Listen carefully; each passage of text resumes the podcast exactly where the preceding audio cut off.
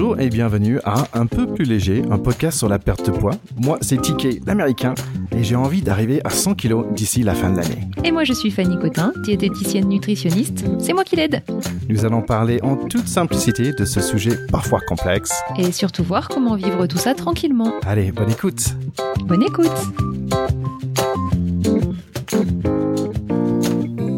Bonjour et bienvenue à Un peu plus léger. Alors moi c'est TK Terry Kaufman et je suis très content d'être là avec Fanny Cotin. Salut Fanny Salut Thierry Alors c'est nous les caribous parce que il fait froid, il commence à faire froid hein, chez nous. On est on est dans le doux et, et voilà, il y a, il y a on est bien dans l'automne et il y a l'hiver qui arrive. Mm, mm, ouais, il va falloir commencer à se préparer à l'arrivée de notre très chère neige. Voilà, ça va dire manger euh, des patates et du fromage, donc ça, ça, ça me va. Euh, en fait, j'ai pensé l'autre jour, le doux, bah, j'aime bien ce nom de de, de coin. Bah, en anglais, ça fait sweet or salt, la tradition de, de doux, pas exactement écrit de la même façon. C'est mignon, moi j'aime bien euh, ce, ce nom, le doux. Oui, et en plus, je trouve que ce nom correspond tout à fait au joli paysage qui nous entoure, qui est très doux. Exactement. Donc merci beaucoup à tout le monde pour le, le retour de, lors du dernier, dernier, épisode sur la course à pied. Merci aussi à nos deux invités euh, euh, et leur podcast. Donc allez les écouter. Donc c'est Redouane et Course Épique. Donc c'était vraiment euh, très chouette.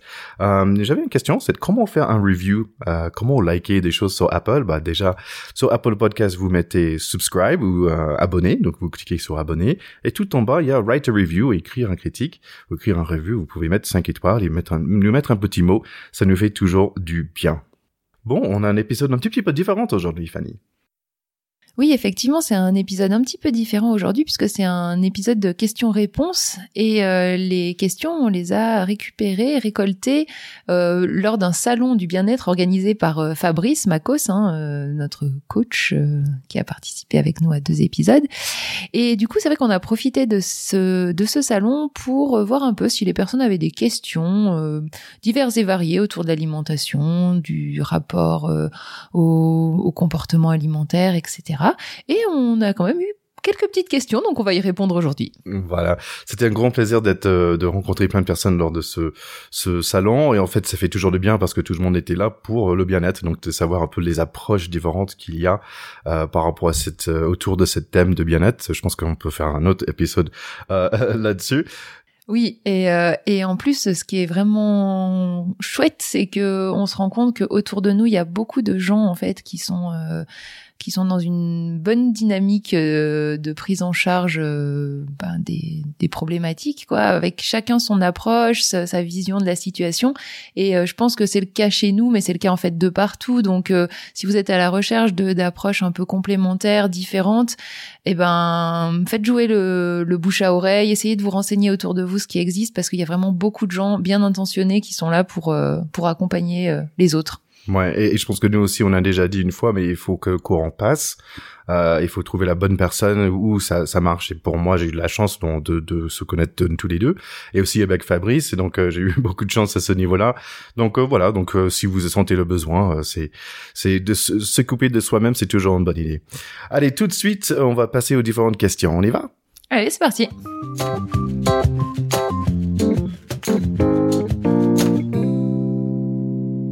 On est très content d'être là en à l'hébergement avec Fabrice.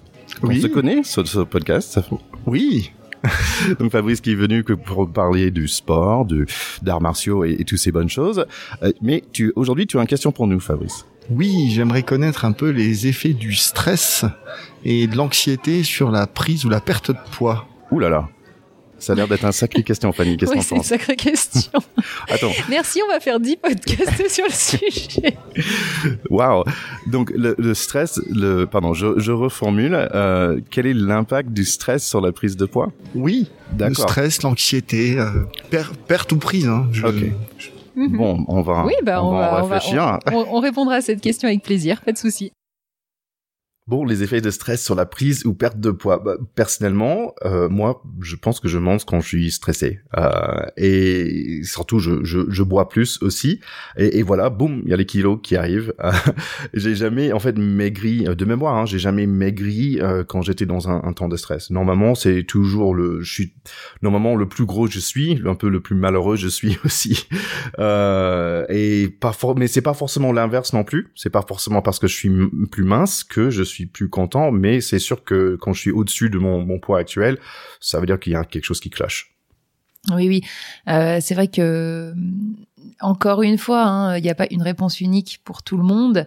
Euh, toi, ta réaction au stress, c'est ça, c'est-à-dire que ça va te faire plus manger, euh, plus euh, boire un petit coup et tout ça.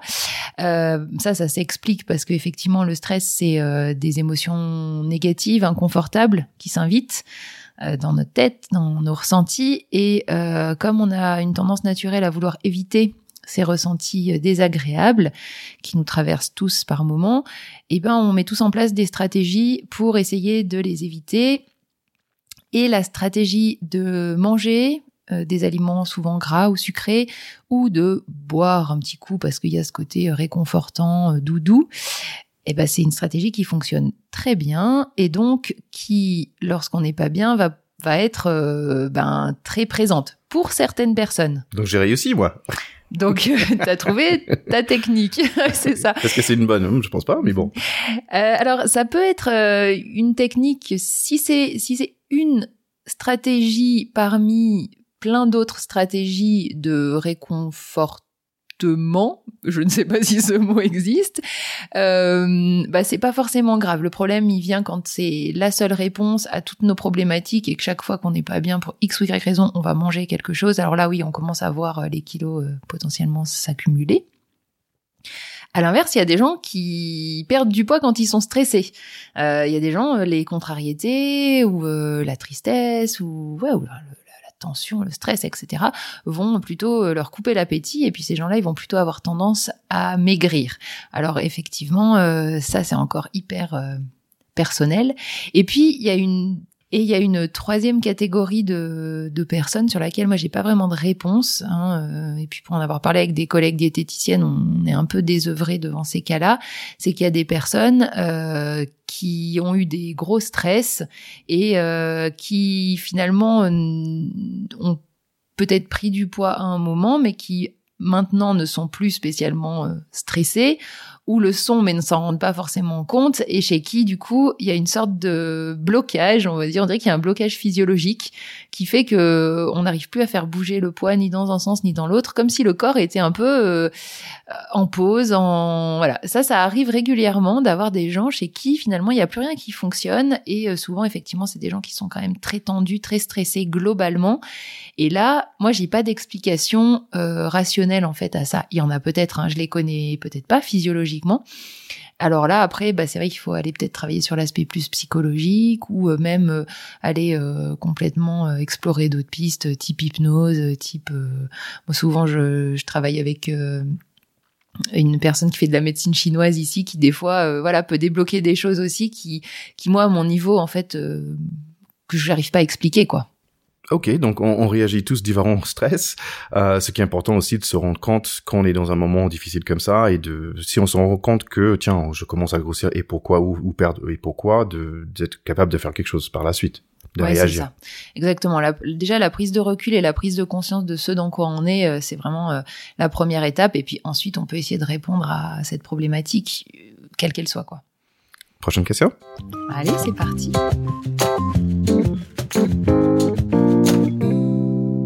Moi, j'ai 40 ans cette année, donc euh, bah, je suis infirmier. Je, je pense que j'ai assez bien effectivement toute la théorie par rapport à ce qu'on doit manger, ce qu'on doit pas manger, à quoi il faut faire attention, etc. Et depuis pas mal d'années, effectivement, avec ma femme, on, bah, on essaie de faire attention à ce qu'on mange. On a réduit nos quantités de viande. euh, on boit un peu moins d'alcool aussi. on a, c'est limiter un peu effectivement les excès, les choses comme ça et puis d'essayer d'aller plus vers euh, une alimentation plus variée avec plus de légumes, plus de aller chercher aussi les choses qu'on a moins l'habitude de manger en termes de légumes secs, etc. Enfin, voilà. La théorie, on l'a, on essaie de l'appliquer au maximum. Moi, mon mon souci, c'est, enfin, ce qui est encore compliqué pour moi de gérer, c'est vraiment euh, le côté euh, c'est plutôt le soir en fait. Après le repas du soir, j'ai vraiment de la peine à me contrôler pour pas continuer encore à manger un peu après que le repas du soir il, il soit fini en fait. Les autres moments de la journée, je suis pas vraiment quelqu'un qui grignote. Bon, à part si vraiment on met des choses sous le sous le nez, ça peut être des fois difficile. Mais je sais pas pourquoi. Le soir, effectivement, même quand mon repas il est fini, j'ai encore cette impression d'avoir euh, envie ou besoin de, de, de, remanger encore un peu derrière. Je, je, je, pense que t'es pas toute seule. Oui, je, je me doute. je me doute. Ouais, c'est assez souvent le soir. C'est ouais. vrai que ça ressort souvent. Soit le retour du travail, soit le soir.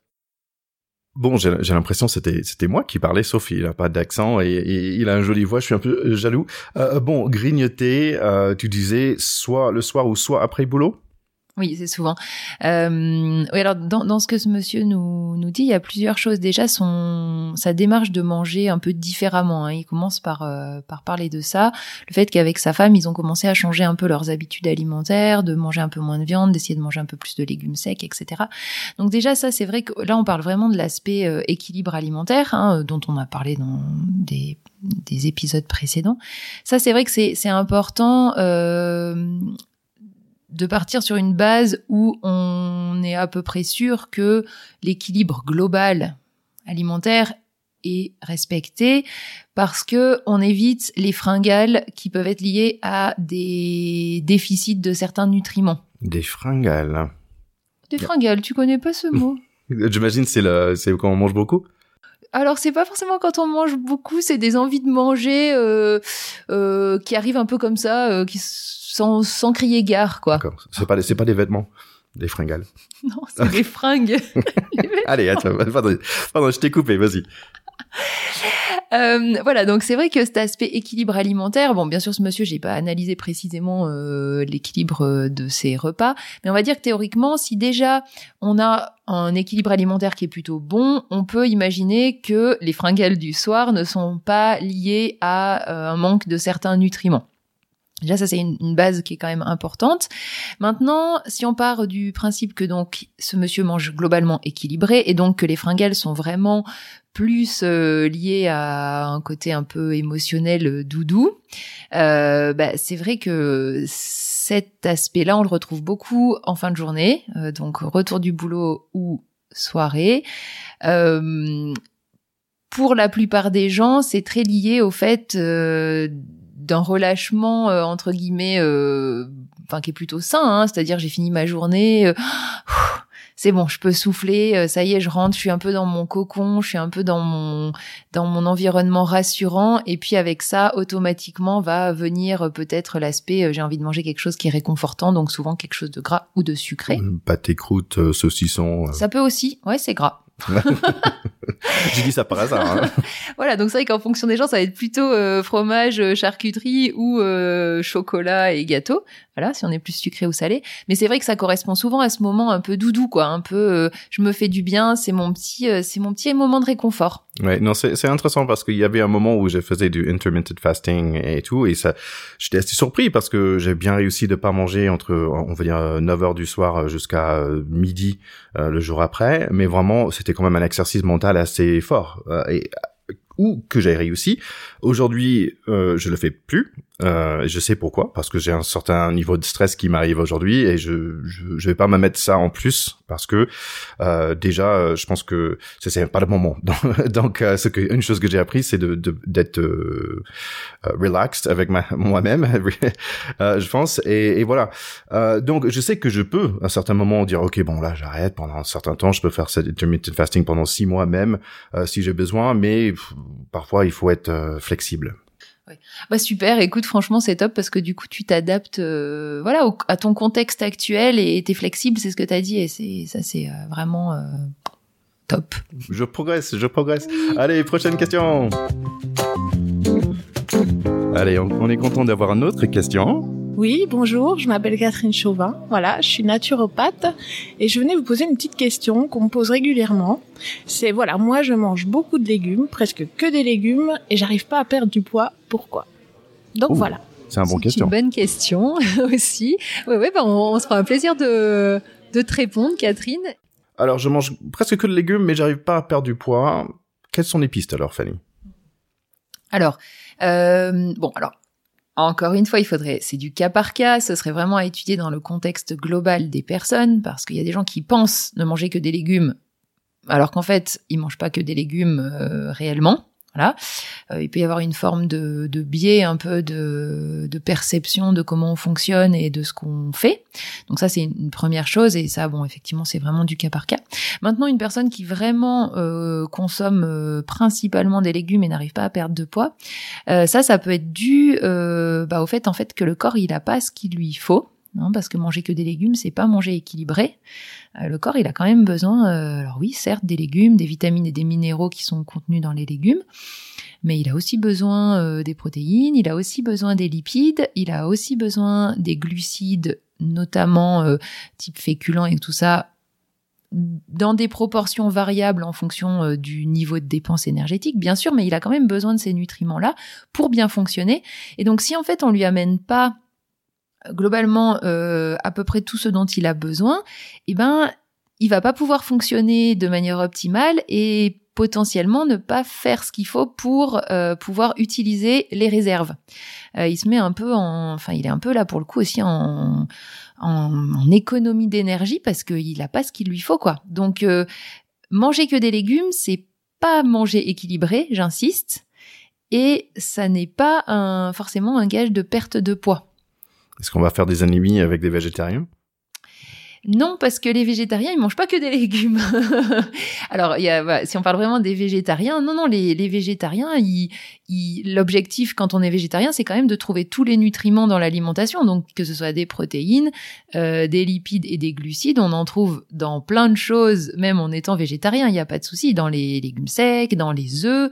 Pour les végétaliens, donc qui mangent aucun aliment d'origine euh, animale, ça se complique un petit peu quand même, hein, parce que les végétariens, eux, ils ont les œufs, les produits laitiers, euh, il y a quand même une variété alimentaire qui est encore relativement riche. Maintenant, les végétaliens, c'est plus compliqué. Euh, mais voilà, être végétarien, c'est pas manger que des légumes. Et manger que des légumes, c'est vraiment pas suffisant, quoi. On avait un autre commentaire par rapport aux légumes, donc on va, on va l'écouter tout de suite. Je m'étais décidé à, à, remettre en question euh, comment on mange. Euh, je mange comme ça parce que euh, ma mère, sa mère, etc., On a mangé comme ça, ça, se, reproduit ce genre de schéma. On mange comme on, nous a fait à manger. Et du coup, bah, je me suis dit que c'était, ça aurait pu être intéressant de d'essayer de, déconstruire un peu pourquoi je mange comme ça. et je m'étais intéressé. J'avais mangé pendant, je crois, à peine un an. Je m'étais dit tiens, je vais manger cru. Genre je mangeais des, des, des énormes salades et, euh, et j'avais diminué beaucoup le lactose, beaucoup le gluten. J'avais essayé plein de trucs en même temps, par simple envie envie d'expérimenter. Parce que niveau gabarit, j'ai toujours été euh, fluet, on va dire. J'ai toujours eu ce gabarit-là. Et euh, bah, j'ai essayé, voilà, j'ai essayé par curiosité. Euh, okay. c'était intéressant quand j'ai commencé de manger cru. J'ai eu des envies, euh, des envies vachement nettes. Il me semble qu'en premier lieu, c'était la viande. J'avais vraiment envie de viande. Après, ça a été le chocolat, je crois. Vraiment des envies, des, des, des, mais des ouais, vraiment très envie. Et après, le poisson. Le poisson style sardine, macro, ça. Une fois que j'ai passé ces, ces trois, trois moments où j'avais vraiment envie de ces aliments-là, bah, ça s'est, ça s'est lissé. Est-ce qu'il y a, il y a un nom pour ça? Hyper intéressant. De manger que cru? Oui, il y a un nom pour ça. Je crois que c'est le crudivorisme, il me semble. Euh, non, mais c'est l'expérience est hyper intéressante. Euh, effectivement, euh, je, je, je, je répondrai du coup dans un dans le podcast là qu'on enregistrera là-dessus. Mais oui, il y a plein il y a plein de choses hyper intéressantes en fait dans ce que tu évoques et dans ce ce côté curiosité, déconstruction du modèle, euh, du pourquoi je fonctionne comme ça. Euh, c'est ouais super intéressant. Et, Donc, merci, question, merci. et, question aussi, c'est pourquoi tu l'as fait? Tu, tu voulais un peu décortiquer pourquoi et qu'est-ce que tu manges en fait? Ouais. Ok. Et qu'est-ce qui était pour toi le, le retour par rapport à ça? Après un an, tu, tu te sentais comment en fait? Eh ben, en vrai, il n'y a pas eu de il n'y a pas eu énormément de fluctuations ni au niveau du poids. Je me suis pas senti affaibli. Pourtant, j'avais un, boulot physique, donc je mangeais par contre des quantités qui étaient euh, qui étaient plus importantes. Euh, mais j'ai pas ressenti de fatigue, pas de hausse d'énergie non plus. J'ai pas eu l'impression qu'il y a eu un grand changement. Uh-huh. Euh, mais mais pour toi c'était une bonne expérience. Ah c'est une bonne expérience ouais. Essayer de, de, de, couper les choses, de savoir euh, pourquoi on fait ça ou autre, c'est des choses qui me qui m'intéressent pas mal. Ouais. Ok bah super merci. Ouais merci beaucoup. Ben de rien. Bon, moi, j'adorais cette question parce que toi, t'étais là, hmm, intéressant, ouais, ouais. Et moi, j'étais mais complètement perdu. Mais, mais quoi Mais, mais comment Mais pourquoi t'as fait ça? Manger que cru Je trouvais ça magnifique. Oui, oui. Euh, non, c'est vrai que euh, ce témoignage, il est, il est hyper riche. Euh, je vais essayer de reprendre les choses un peu dans l'ordre, mais c'est, il y aurait de quoi en parler pendant euh, vraiment longtemps. Première chose, moi qui me saute aux oreilles, c'est quand il parle qu'il veut déconstruire les habitudes et directement il parle de sa mère et de la mère de sa mère. C'est un truc de femme, la bouffe. Donc déjà, c'est voilà, c'est une mini parenthèse, mais ça me, c'est c'est parlant. Le, le rapport de l'alimentation avec les femmes est quand même très particulier. Je, je pense que qu'on va le mettre sur la liste d'épisodes parce que moi aussi, je pense que ma relation de nourriture, ça vient de, de ma, ma maman aussi qui était dans ce registre, elle, dans ce manger, euh, manger cru, manger direct de la terre, euh, manger euh, que de légumes. Donc c'est pour ça peut-être j'étais un peu horrifié, mais on... Ouais, ouais, c'est vrai que et lui c'est l'inverse en fait. Hein. Il, a voulu déconstruire ce qu'on lui avait proposé en allant manger cru. Donc c'est l'inverse de toi, mais il y a quand même toujours cette histoire de de maman, de femme derrière. Bon, euh, à creuser. Ensuite, c'est vrai que, alors vraiment, bah, c'est ce que c'est ce que je dis directement euh, dans le dans la foulée de son de son commentaire, c'est euh, cet aspect curiosité que je trouve qui en fait fait toute la différence entre une personne qui va se lancer dans euh, moi je mange cru parce que par idéologie ou parce que j'ai lu que si que ça que enfin un côté très euh, ouais idéologique de la démarche ou alors qui fait ça en espérant perdre du poids. Euh, lui il fait ça par curiosité. Et ça, je trouve que c'est extraordinaire. Euh, cette démarche de base de se dire, bah en fait, on m'a proposé ce modèle et je vais le déconstruire parce que j'ai juste envie de d'expérimenter et d'essayer autre chose. Je trouve que déjà c'est une une démarche qui est super intéressante pour l'alimentation, mais je pense qu'on peut la décliner sur plein d'autres domaines de nos vies. Donc c'est voilà, c'est vraiment euh, super quoi.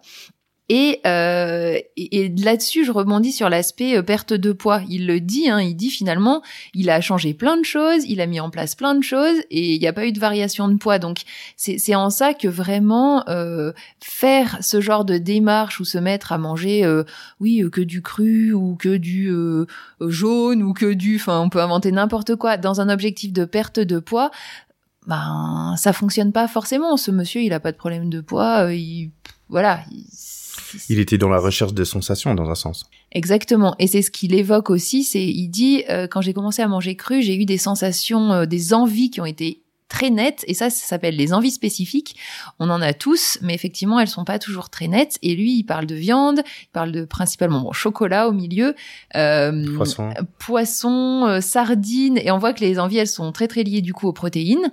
Hein, ça a fait le lien avec ce que je disais avant. Euh, le corps, il réclame ce dont il a besoin si on l'écoute. Et, et, lui, dans sa démarche de curiosité et de d'expérience, du coup, il est complètement dans l'écoute de ses besoins, ce qui fait une énorme différence avec les gens qui vont mettre en place ce genre de démarche euh, de manière très euh, mentale et contrôlée, où du coup, ils le font, ils suivent des règles, mais sans être à l'écoute. Et ça fonctionne pas du tout de la même manière. Ouais, pour, pour lui, on a le sentiment que c'était un, un, un, voyage, et le but n'était pas le, de tout le, le, le perdre de poids. Bon, moi, je le ferai pas.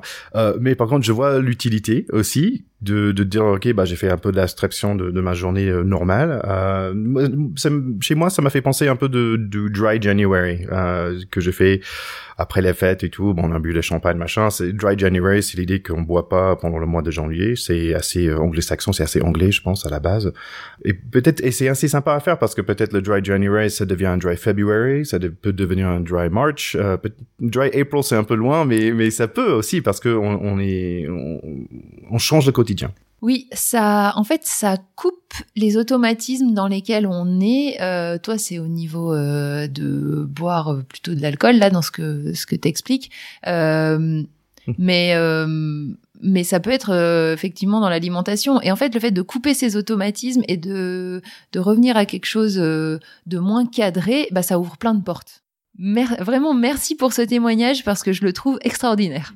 Euh, oui, c'était vraiment riche et, ça me fait beaucoup penser à un, livre euh, qui, qui s'appelle No Impact Man. C'est par un monsieur qui voulait euh, changer son quotidien en habitant en New York City où il voulait avoir un impact zéro sur l'environnement. Je vous, je vous invite d'aller chercher ce livre et documentaire. Allez, on passe aux dernières questions. Je travaille avec des, jeunes entre 15 et 22 ans. Est-ce que j'observe c'est que plus les années passent, plus ils ont du mal à se, à se nourrir et avoir une, une hygiène de vie euh, qui, est, qui est saine, quelque chose qui va leur permettre de bien fonctionner, que ce soit pour faire leur formation, que leur formation elle soit euh, il y a une dimension physique dans le travail qu'ils font ou bien pas. Moi, je travaille dans le paysagisme, donc effectivement, il y a une dimension physique, donc ça les handicape d'autant plus s'ils se nourrissent pas bien. Mais d'autres qui travaillent dans, je travaille dans un centre de formation, et il y a d'autres secteurs aussi où les jeunes ils font pas un travail qui est physique, mais globalement, quand on discute entre formateurs, on, observe une baisse euh, de manière globale, quels que soient les secteurs de, l'état physique des, jeunes en lien avec une, nutrition inadaptée. Euh, comme je disais avant, il y en a certains qui, qui déjeunent aux chips Red Bull, puis ça c'est quelque chose, je pense, qui est assez, dramatique pour démarrer une, journée, quelle qu'elle soit, physique ou non. Ce, ce, témoignage est intéressant, d'autant plus que c'est vrai que moi, dans ma pratique euh, professionnelle, j'ai pas l'occasion d'être au contact d'un nombre important de, de, jeunes de cette catégorie d'âge et donc j'observe pas trop ce genre de phénomène. Bah, du coup, c'est vrai que c'est intéressant à entendre. Euh, je peux pas euh, expliquer hein, d'où ça vient. Peut-être, euh, peut-être, euh, enfin voilà, c'est ce côté de notre société où on est toujours dans le plus rapide, dans le plus efficace. C'est vrai que chips Red Bull, bon bah le matin, c'est sûr, c'est rapide, hein c'est rapide et efficace. Mais bon, c'est très très mauvais, on est d'accord. Donc après, ça peut être ça, ça peut être un manque de connaissances bien que je pense qu'il y a quand même beaucoup d'informations qui circulent, donc le manque de connaissances, j'en suis pas convaincue. Euh, maintenant, effectivement, euh, lui, il parle de l'impact sur la santé, sur euh, sur la concentration, sur euh, la la force un peu physique. Alors, bien entendu que ça a un impact. Hein. Le corps, il se construit au, jour après jour avec ce qu'on lui amène.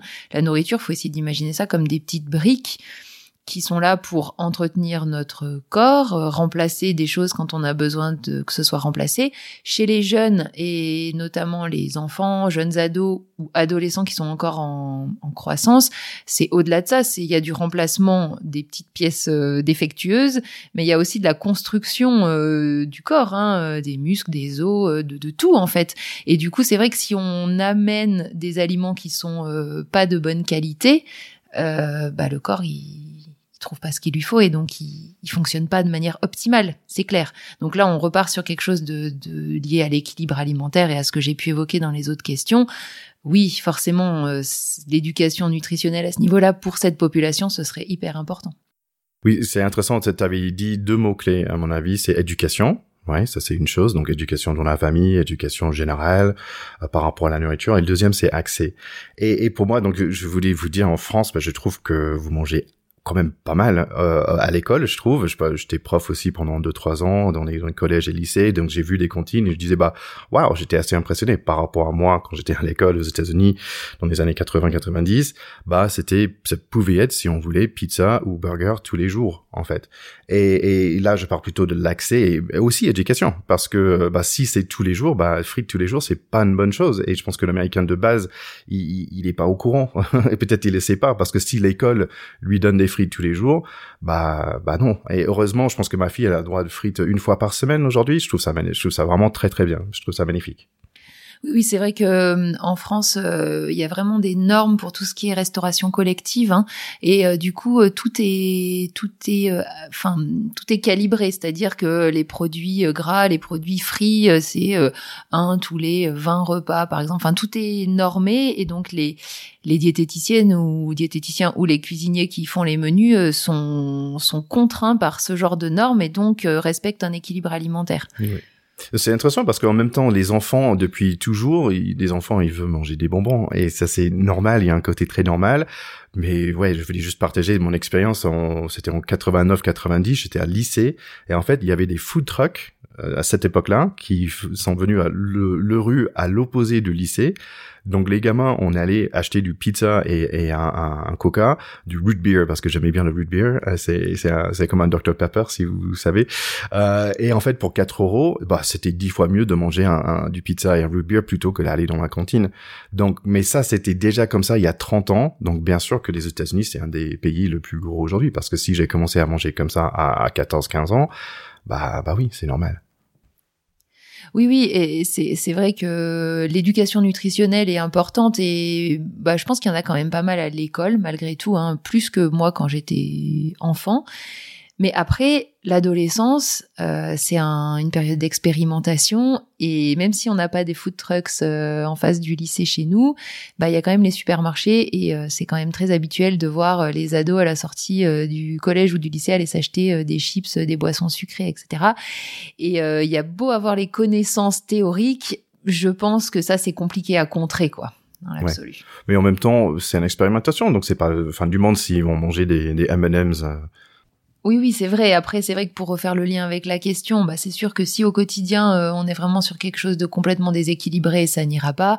Maintenant, euh, maintenant, je dirais que globalement, les connaissances des jeunes, elles sont, en, termes de nutrition, elles sont meilleures qu'il y a dix ans, et ça n'empêche pas qu'ils vont faire leurs expérimentations et que dans une certaine mesure, c'est normal.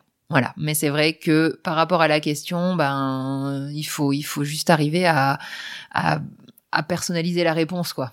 Bon, merci à tous ces personnes pour toutes ces questions euh, superbes. Euh, je dirais pas de petites graines aujourd'hui, sauf que euh, peut-être c'est normal d'avoir des questions par rapport à la nourriture à n'importe quel âge, hein, de, de, très jeune euh, à 47 ans comme moi et même peut-être plus vieux. On peut toujours avoir des questions et, et c'est pas la fin du monde. C'est assez normal, n'est-ce pas?